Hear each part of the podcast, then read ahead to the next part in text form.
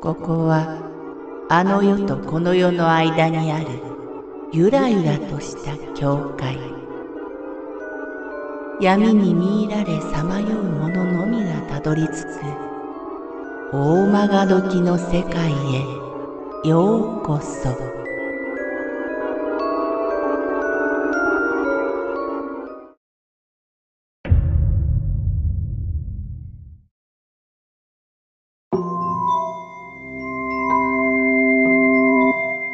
犬の顔今日は私の体験の中でも一番怖い思いをしたことを話します。それはタイに住んで3年目で彼女を作り、その彼女の実家に行った時の話です。バンコクより600キロ離れたコンケンという町よりさらに北の奥に行くこと50キロのところにあるウボンラットという村に行った時のことです。周りは家が50軒ほどの村で3日間寝泊まりしました。夜になると裸電球が部屋に一つしかなく、12畳くらいの部屋を照らしております。非常に薄暗く闇に近い状態です。最初の日から硬直状態が何度となく襲ってきました。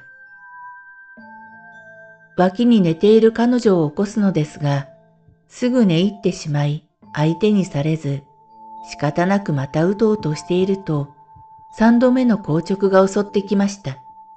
もう我慢できず、目を開けた途端、そこには犬の顔をした男が私の上に覆いかぶさっていました。驚いて跳ねのけましたが、動かずそのままの状態でいました。すると、犬の顔の男はよだれを流して私を舐めると、その場を立ち去りました。意識をなくしてしまい、気づいたのは朝の10時頃です。急いでそのことをタイ語で伝えると、みんな笑っていました。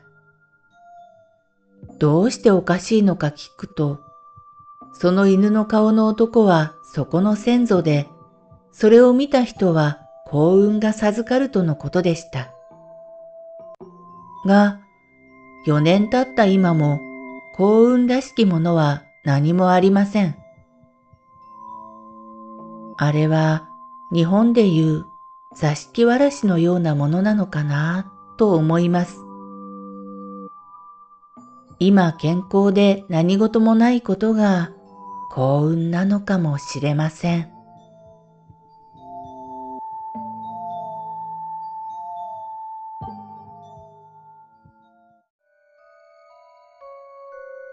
この番組は怪談大曲どき物語に寄せられた投稿をご紹介しております。大曲どき物語無料メールマガジンは月3回発行。階段系では日本一の2万人を超す読者が毎回震えています。ぜひご登録ください。